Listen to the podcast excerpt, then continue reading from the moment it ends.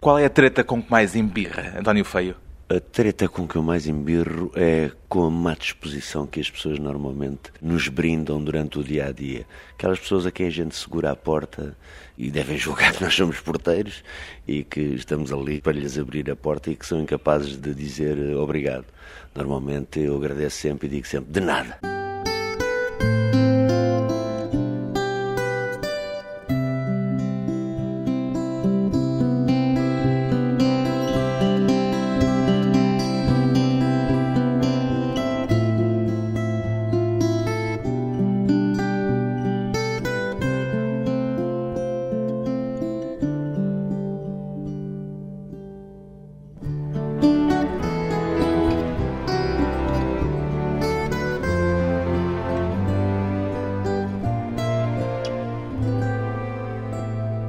António Feio, 48 anos, ator. O que é um ator, António Feio?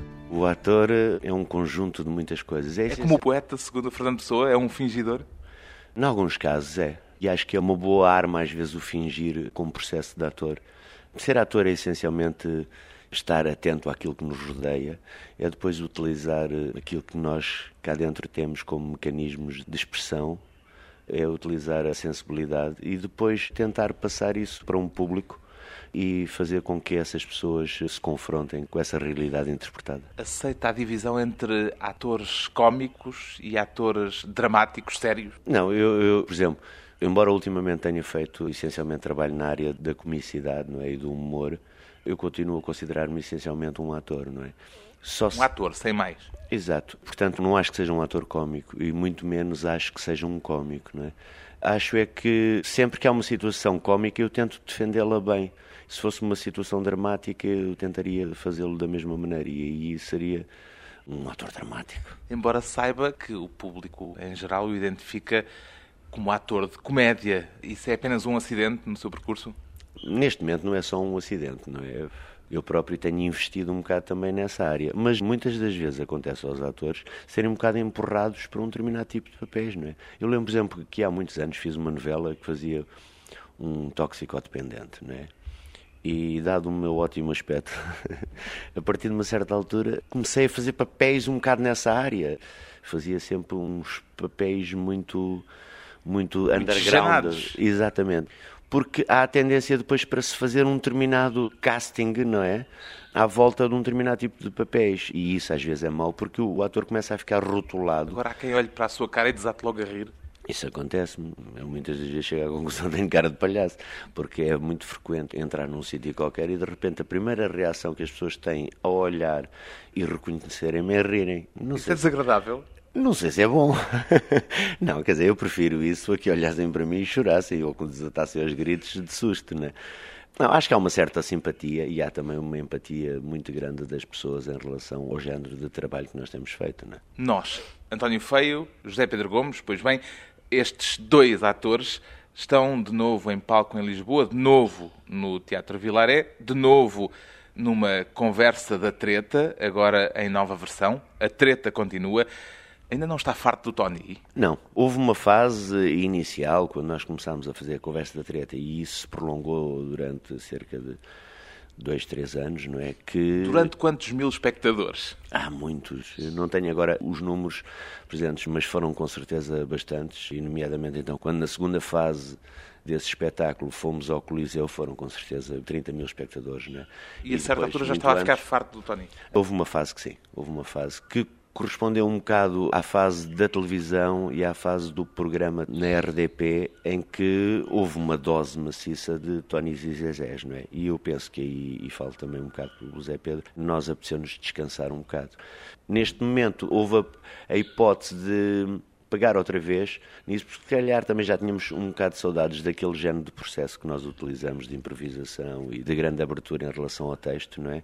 E por outro lado, a grande vontade de voltar a percorrer o país para perceber a miséria cultural em termos de oferta que há por esse país fora, não é? Estava com saudades do Tony? É isso que me está a dizer? Sim, tinha. Tinha algumas saudades de não mas só ele do é tão Tony, bronco. Mas tem uma coisa que eu acho ótima, é ingênuo acredita, ainda acredita nas coisas. Sim, Isso. não é como o Zezé, não é o Pintas. Exato. É um Pintas também, é um cromo também. É um cromo, mas, mas é o cromo ingênuo. E nesse sentido, acho que o Tony ainda tem um lado muito positivo, que existe um bocado em nós todos, que é o facto de ainda acreditarmos no, no chamado Pai Natal, não é? Sente-se mais próximo, humanamente, mais próximo do Tony do que do Zezé? Sim, claro, claro.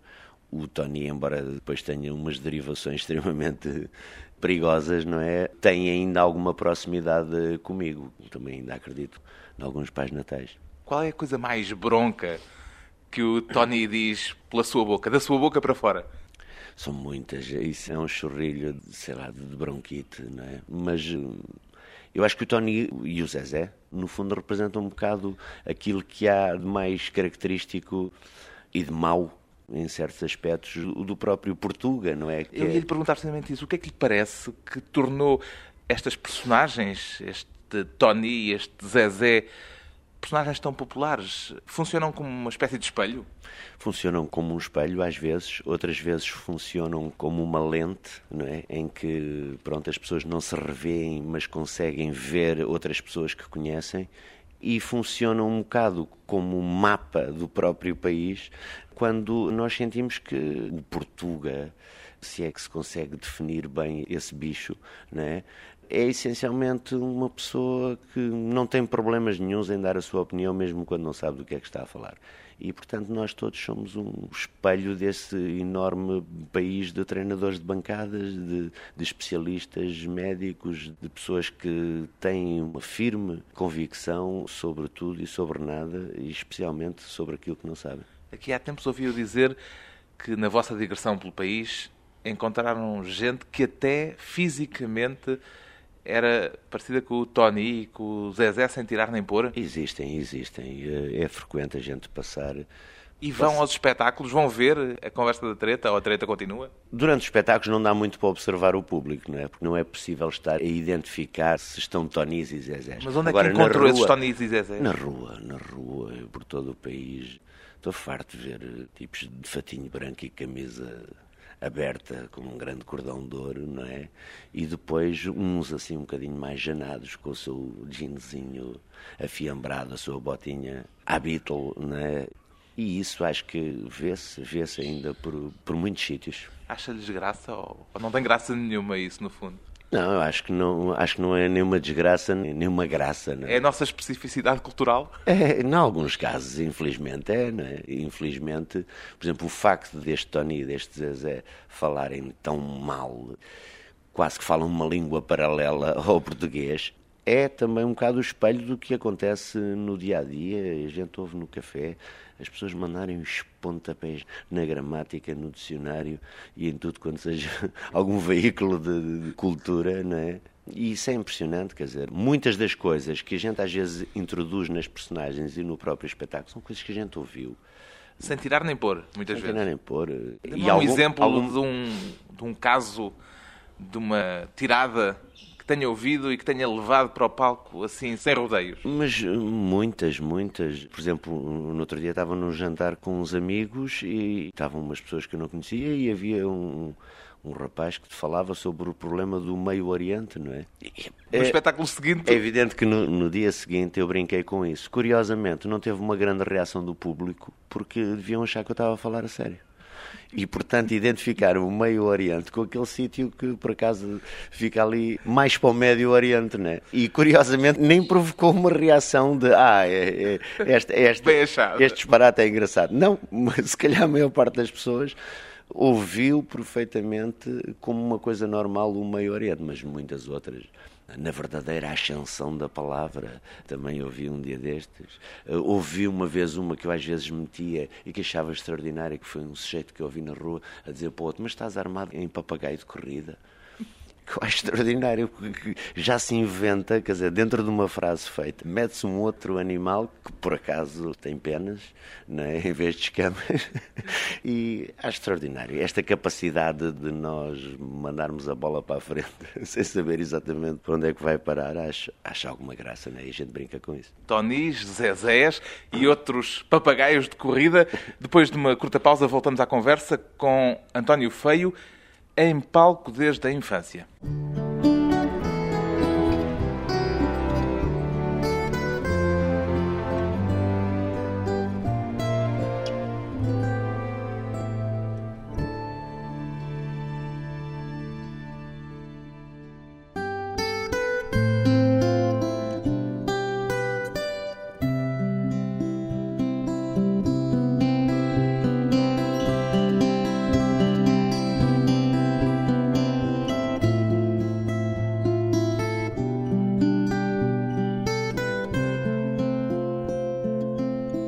Regresso à conversa com o ator António Feio, um ator que já nos anos 70 foi capa de revista, capa da Flama, 60, muito 60. 60. Anos 60, isso para aí em 66, 67. Muito penteadinho. Sim, muito cabeludo, muito loiro. Já fui loiro. Lembra-se desse no mundo da Flama? Lembro perfeitamente. Que idade é que tinha na altura? Tinha 12 anos. 12, 13. Sentiu-se nas nuvens ou era mais do género estou acima dessas coisas? Não, eu era muito miúdo, não é? Portanto, para mim, todas essas coisas eram engraçadas, não é? Achava graça. Ser capa de uma revista e tal, mas Ficou não. deslumbrado? Não, não, não ligava nenhum. Achava graça e tal. Os não. miúdos lá na escola deram por isso? Sim, quer dizer, eu tive. eh, Tornou-se o herói do bairro. Eu nessa fase fiz um trabalho muito visível, tanto na televisão, como no próprio teatro, como cinema, como rádio, como isto, aquilo aquilo outro. Eu fazia tudo o que havia para fazer para jovens, porque não havia mais nenhum ator daquela idade, portanto eu fazia tudo. E nessa altura fui, entre aspas, uma vedeta, não é? Tinha uma popularidade enorme. Mas foi uma coisa que eu nunca liguei assim muito. Eu nunca fui muito cagão nesse sentido de achar muita graça a ser popular ou famoso, não é? E muito menos sendo miúdo, eu lidava com aquilo como uma coisa, ok, está bem, é giro, mas eh, confesso que não dava grande importância. O teatro para si começou muito cedo. Começou, era um pai nove e um quarto. não, comecei, eu comecei exatamente com essa idade, com 12 anos. Fiz uma primeira peça infantil no Experimental de Cascais, dirigida pela Glicínia Quartim. E depois a seguir faço uma peça, digamos, já de, horário De normal. Fiz um, um O Mar Torga, de Miguel um- Torga. O Mar de Miguel Torga.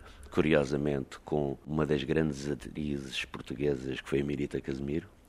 E, por exemplo, com o cenário do Almada Negreiro, que eu tive o enorme prazer de conhecer, né? E isto tudo hoje em dia já são efemérides, né? Há pessoas, pronto, se calhar o Almada ainda se calhar é provável. Há pessoas, Muitas pessoas voltando ao ainda Zezé e ao que é, Tony, não é? diz-se Almada Negreiros, dizem Almada 2, Negreiros 1. Exato. Agora, a Mirita Casemiro, que era um mito, não é? E tive o enorme prazer de trabalhar com ela várias vezes, várias peças, e era uma mulher e uma atriz extraordinária. Alguma vez pensou ser outra coisa que não ator? Pensei, pensei ser mais tarde arquiteto, ainda andei, digamos, na fase de liceu na linha que dava acesso à arquitetura, mas depois acabei por continuar no teatro e deixei de, de ou fazia uma coisa ou fazia outra e então apostei mais no facto de ser ator, portanto comecei como ator e, e a partir daí nunca mais quis fazer outra coisa. O que é que respondia quando era muito miúdo, quando lhe perguntavam o que é que queria ser quando fosse grande? Eu Não faço a mínima ideia. Mas, quer dizer, antes de trabalhar como ator, não é? Devia responder aquilo que os miúdos respondem: bombeiro, polícia, veterinário, aquelas coisas. O António nasceu em Moçambique. Nasci. Isso ainda hoje marca de alguma forma ou não foi assim tão determinante, tão Não, marca relevante? imenso. Eu tive a oportunidade de ir este ano a Moçambique, já não ia lá há 28 anos. E sem dúvida que o continente africano marcou muito, e nomeadamente Moçambique e Lourenço Marques. Ainda se lembrava, ainda encontrou memórias da sua passagem, da sua vivência moçambicana? Eu vivi duas fases em Moçambique, de recém-nascido até aos sete anos, que foi uma fase que eu tenho algumas memórias, mas poucas, não é? E depois, aos 14 anos, eu voltei para Moçambique, e então vivi em Moçambique dos 14 aos 19 ou aos 20. E, portanto, nessa fase da adolescência, eu tenho milhões de memórias de lá que tive a hipótese de, de recuperar agora quando fui lá, não é? Quando veio aos sete anos para Portugal, quando trocou Lourenço Marques por Carcavelos, Uhum. isso foi um trauma para si? Foi marcante? Não, eu era muito miúdo, até foi giro, vim de barco. Adaptou-se bem a isto? Não, adaptei-me muito bem. E depois fui viver para Carcavelos, para aqueles que não sabem, fica na linha de Sintra, mais propriamente na linha de Cascais. E a proximidade do mar, o facto de viver na Praceta do Junqueiro, que era um sítio enfiado quase dentro de um pinhal, que ligava quase à linha de Cascais. O facto de viver também num sítio onde havia uma grande liberdade e onde havia muita malta nova, eu adaptei-me muito facilmente e passou a ser um dos sítios onde vivi quase sempre. Não é? Depois voltou para Moçambique, voltou a cortar com o seu espaço, que entretanto se tinha tornado espaço natural. Esse regresso a Moçambique é um regresso contrariado ou aconteceu Eu, por minha vontade, naturalmente? tinha ficado cá mais tempo. Trabalhei dois anos intensamente como ator, nas tais... Foi na altura em que tinha começado a série no, no, palco. E na televisão. Eu fiz uma das primeiras novelas em Portugal, que na altura se chamavam Folhetins. Como é se chamava essa novela? Gente Nova. E qual era o seu papel? Era filho. Como era muito novo, fazia de filho. Ainda não tinha idade para fazer nem de namorado, nem de pai. Fazia filho do Rui de Carvalho e da Helena Félix.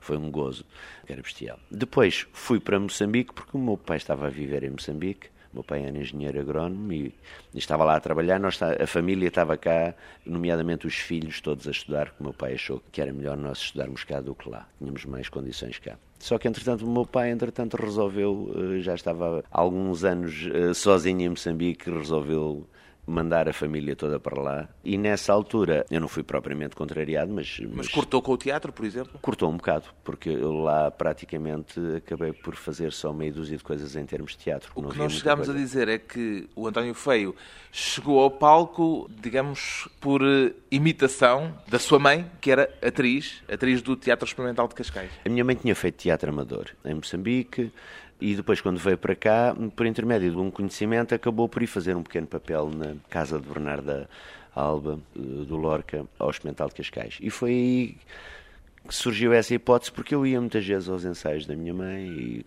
pronto, conhecia os atores todos, o Carlos Avilés e isso tudo, e foi daí que surgiu a hipótese de fazer um, uma peça e, e, ainda bem. E digamos, foi... O grande responsável por eu ser ator hoje em dia é essencialmente o Carlos Avilés. Né? Foi de resto o Teatro Experimental de Cascais que depois dessa primeira fase numa segunda fase, já em Moçambique, lhe deu boleia Exato. de novo para Lisboa, para Portugal. Exatamente, exatamente na fase coincidente com o 25 de Abril, eu era para ter embarcado para Lisboa no dia 25 de Abril, só não embarquei porque já não houve avião nesse dia. E então depois acabei por ficar lá mais um mês e vim de boleia com o Teatro Experimental de Cascais, integrando o elenco do Experimental de Cascais, onde fiquei depois Foi mais de barco ou de avião?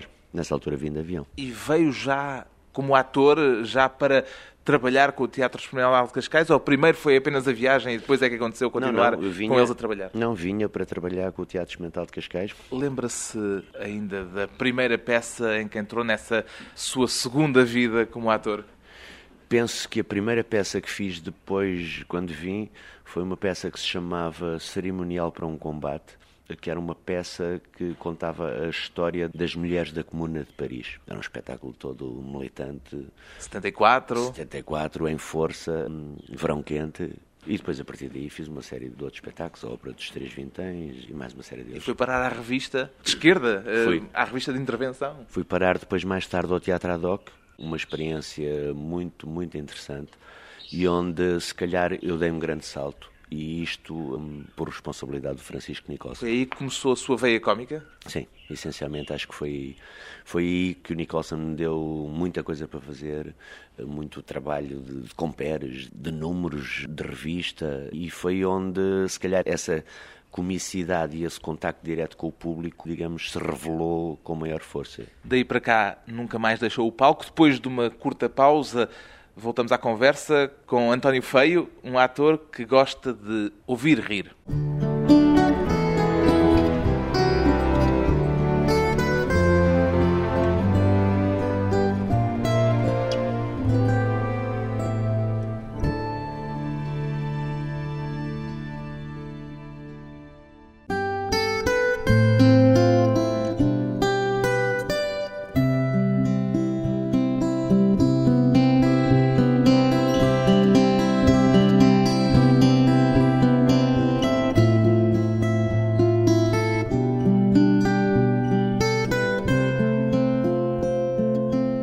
Convidado hoje para a conversa pessoal e transmissível o ator António Feio, que já pisou boa parte dos palcos portugueses. Há algum palco em que gostasse muito de atuar e em que ainda não tenha atuado, António Feio? Ah, com certeza. Posso eventualmente agora não me lembrar de nenhum, mas... mas já percorreu exemplo, o país de uma ponta à outra? Por exemplo, eu acho que como ator nunca pisei o Trindade. Já lá fiz várias coisas, já fiz espetáculos lá encenados por mim, mas em que eu não, não como ator. Gostava, por exemplo, de trabalhar no Trindade, porque é um teatro muito bonito e muito acolhedor. Faz diferença estar neste ou naquele palco durante um espetáculo, ou nem se apercebe onde é que está? Não, faz, faz uma enorme diferença. Há sítios extremamente acolhedores, como espaços de teatro, não é? Há um teatro que eu tenho uma enorme saudade, que é, o, por exemplo, o Teatro Monumental, pela sua dimensão, pela grandiosidade e pelos momentos que eu tive a oportunidade de assistir grandes peças, grandes comédias, grandes revistas e onde as via dos bastidores, dos camarotes, do balcão, lá em cima no, no terceiro anel, sítios onde os atores cá em baixo eram tão pequenininhos. Se calhar Mas essas todos... são memórias como espectador mais do que como ator. Também trabalhei no Monumental, também fiz algumas coisas no Monumental, mas tenho, por exemplo, em relação àquele espaço, ao Teatro Monumental, tenho grandes memórias, mas também como espectador. Qual é a memória do momento mais intenso, um momento que guarde assim ferreamente da sua vida em palco? Eu lembro muito, muito bem da minha estreia no Mar de Miguel Torga. Lembro muito bem de ter feito a primeira cena, e que havia uma rampa enorme para subir e lembro perfeitamente de quando quando terminei aquela cena ser levado e de haver uma salva de palmas, não é? foi se calhar a primeira vez que eu senti. Sentiu aquela adrenalina do uh, êxito. O que é estar em palco e o que é sentirmos que aquilo que a gente está a fazer, de repente, é bem aceito pelo público. Já me disse que faz diferença o palco que se pisa. E faz diferença o público que se tem à frente? O público, o comportamento do público é geralmente semelhante ou é sempre diferente segundo o sítio onde se esteja? Não, há, há, diferenças, há diferenças muito grandes. E, por exemplo, quando se anda por esse país fora, sente-se que às vezes há públicos que nos veem que são pessoas que não estão habituadas ao teatro, não é? E a reação é mais espontânea ou é mais encolhida, digamos assim? Há sítios onde a reação é mais encolhida, normalmente é muito mais espontânea, não é? Mas há sítios que se calhar são sítios com mentalidades mais fechadas em que as pessoas não estão muito habituadas a, a ir ao teatro e onde não estão habituadas a manifestar-se, nomeadamente através do riso. Então são uns públicos um bocadinho mais fechados, parecem desconfiados. Eles têm vergonha de se rir? Ah, nem todos, mas não, eu acho que o público português não é muito participativo. Tem um bocadinho fica sempre naquela do ai, olhar para o lado para ver se pode atirar para o chão a rir, não é?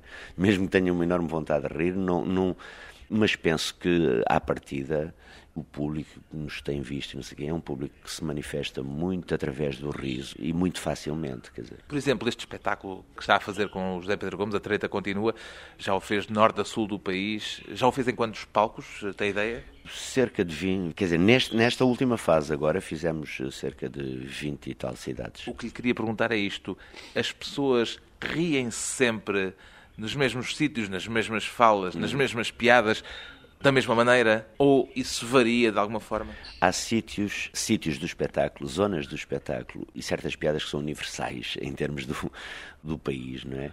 Há outros sítios em que, se calhar, ou pelo estilo de linguagem, ou pelo estilo de piada, pela própria piada em si, pela história, entre aspas, da piada, são às vezes mais difíceis das pessoas se aperceberem, porque se calhar não tem tanto a ver com a região onde as pessoas se encontram, não é? Lembra-se de algum exemplo? Assim? Por exemplo, é difícil às vezes pessoas que vivem num sítio onde saem de casa e dois minutos depois estão no trabalho, não é? A gente fazer uma piada sobre, um, por exemplo, um engarrafamento não é? Num sítio onde não há engarrafamentos, não é? As pessoas não têm essa experiência do dia a dia de demorar três horas para ir e para vir, não é? De casa para o trabalho, não é? E portanto, nesses sítios, as pessoas não, não têm esse tipo de referências, mas têm outras, não é? Qual é o momento em que estão a conseguir arrancar gargalhadas mais sonoras? Qual é o momento mais mais consensual, eu, mais universal? Eu, eu acho que o espetáculo, este espetáculo é extremamente dinâmico são poucos os sítios onde a gargalhada não está sempre presente. E em alguns dos sítios a gente provoca um bocadinho essa ausência de gargalhada, um bocadinho também para, para, as, para as, pessoas uh, descansarem um bocadinho para depois embalar. Rir também cansa? Mas, ah, cansa imenso. Há pessoas que dizem dói-me o estômago de rir, porque há alturas ali em que as pessoas estão constantemente a rir e ainda não acabaram de rir de uma, já estão a levar com outra, não é? E isso provoca algum desgaste, que às vezes é preciso que é deixá-los descansar um bocadinho para depois embalar. Já tiveram alguma noite em que tivessem ficado apreensivos porque aquela piada não entrou? Às vezes há noites e há espetáculos em que há uma piada que não funciona, não é? Isso é estressante para um ator não, em palco? Não, não. Nós estamos é atentos a esse, esse Pode ser porque foi mal atirada a piada, pode ser porque. Atirada, explique-me lá o conceito de atirar a É assim, piada? há muitas das coisas em que nós podemos controlar se queremos que o público ria mais ou não. A forma, o ritmo, se calhar o volume com que uma coisa é dita provoca uma reação quase que hum, paralela. né? De repente, se se quiser refriar um bocadinho a gargalhada, a frase pode ser atirada de uma maneira mais calma e de certeza provoca uma gargalhada não tão forte. né? É capaz de fazer o espetáculo num dia em que tudo lhe corra mal, em que esteja chateado de mal com a vida, com o mundo? Sim, À eh, noite chega e aquilo funciona? É assim, eu acho que o trabalho de ator num palco é uma coisa inexplicável, não é? É uma realidade, de repente nós somos transportados para uma outra zona, não é? Não é para uma quinta, é para uma sexta dimensão. E é perfeitamente possível estar num dia em baixo, mal com o mundo, mal comigo próprio, não sei o quê. Quando salto para o palco, eh, as coisas mudam e, se calhar eh, já não sou propriamente eu a pessoa que está mal naquele momento Há uma que está espécie lá. de transe. Há, há quase que. E há alturas, por exemplo, do espetáculo em que, às vezes, eu dou por mim, e com certeza muitos dos atores dão também por isso, que de repente o tempo passou e a realidade que nós vivemos ali é uma realidade que a gente não consegue explicar bem e que nos passa um bocado, às vezes, ao lado enquanto seres humanos, não é? Realmente estamos às vezes ali tão metidos dentro que não conseguimos ter aquela capacidade fria e racional de, de estar a analisar se isto é assim ou se isto é assado. Não, é puro prazer, é puro, puro jogo. Mas tem consciência do público. Sim, e então em espetáculos de humor temos que estar sempre muito atentos. É um espetáculo que não conseguimos fazer um bocado em piloto automático, não é possível. E se aquela senhora que está ali na primeira fila estiver surumbática, não se rir, ou aquele outro cavalheiro com cara de pau, Acontece. isso Eh, desmotiva ou Não, desconcentra? Eu, eu, eh, alguns atores desmotiva e desconcentra, com certeza absoluta, se estiverem a ver esse fenómeno. Mas o que acontece é que, por exemplo, a experiência que nós temos agora, por exemplo, aqui ao longo destas primeiras semanas de, no Vilaré, às vezes há pessoas ali nas primeiras filas que não riem. Mas eu, eu- quer dizer, não acho que as pessoas tenham que estar eh, sempre a rir, não é? Eu Mas pessoalmente, dá-se conta disso. eu pessoalmente, quando vou ver, por exemplo, um espetáculo, eu não sou uma pessoa de rir muito. Sou de estar a achar aquilo muito interessante, de me estar a divertir muito, mas sou capaz de soltar uma ou duas gargalhadas, não é? Portanto, se o público fosse todo como eu, eu estava feito, não é? Portanto, eu, eu também dou o direito às pessoas de, desconto. de poderem reagir da forma que sentem, não é? E não fico. É, aí, então, dá ali um gajo que não ri, não é? Não, eh, mas com certeza, se calhar, está a usufruir do espetáculo. E o facto de não rir não quer dizer que não esteja a gostar daquilo que está a ver, não é? Portanto, respeito a reação do público. Só que depois, se calhar, isso são, ao todo, são para aí 20, 30 pessoas, 40. Numa sala com 444 lugares. A gargalhada é uma coisa muito volumosa, portanto, nós temos sempre esse incentivo da própria gargalhada e só se quisermos emberrar com a cara, com a cara do espectador é que nos deixamos ir abaixo, não é? Pelo facto daquele não rir, ou do outro, ou daquela senhora, ou... Às vezes as pessoas também não estão bem dispostas, não é? Portanto, dizer, não posso é obrigar as pessoas a rir ou exigir que elas riam, não é? Qual é o seu conceito de felicidade, António Feio? Isso é tão vasto. Eu acho que há vários conceitos. Normalmente a gente apoia em duas felicidades, não é? Uma felicidade que tem a ver com a nossa vida, com o modo como a nossa vida vai correndo e a gente vai gerindo as coisas. E aí a felicidade às vezes foge-nos um bocadinho de- das mãos. Depois há o aspecto profissional, que por exemplo nesse aspecto pá, eu posso me dizer uma pessoa feliz porque estou a fazer o que gosto e de uma forma que gosto e com algum reconhecimento por parte do público em geral, o, o que é extremamente gratificante. E depois há aqueles pequenos momentos de felicidade que às vezes são um bocado efêmeros, de qualquer coisa que a gente vê que nos põe feliz, qualquer coisa que nos dizem, qualquer coisa que nos toca em relação ao, ao mundo que nos rodeia. Acho que a felicidade é um, é um conjunto de várias coisas que nos rodeiam que a gente deve tirar o melhor partido delas possível. É feliz? Profissionalmente sou, se calhar como ser humano, de vez em quando não, não estou tão feliz como isso, porque às vezes há muita coisa à minha volta que me rodeia que eu sinto que não está bem, não é? E não consigo ser feliz, não é? Apesar de tudo, feliz por estar em palco, António Feio dá corpo a Tony, de regresso ao Teatro Vilaré, em Lisboa. A treta continua.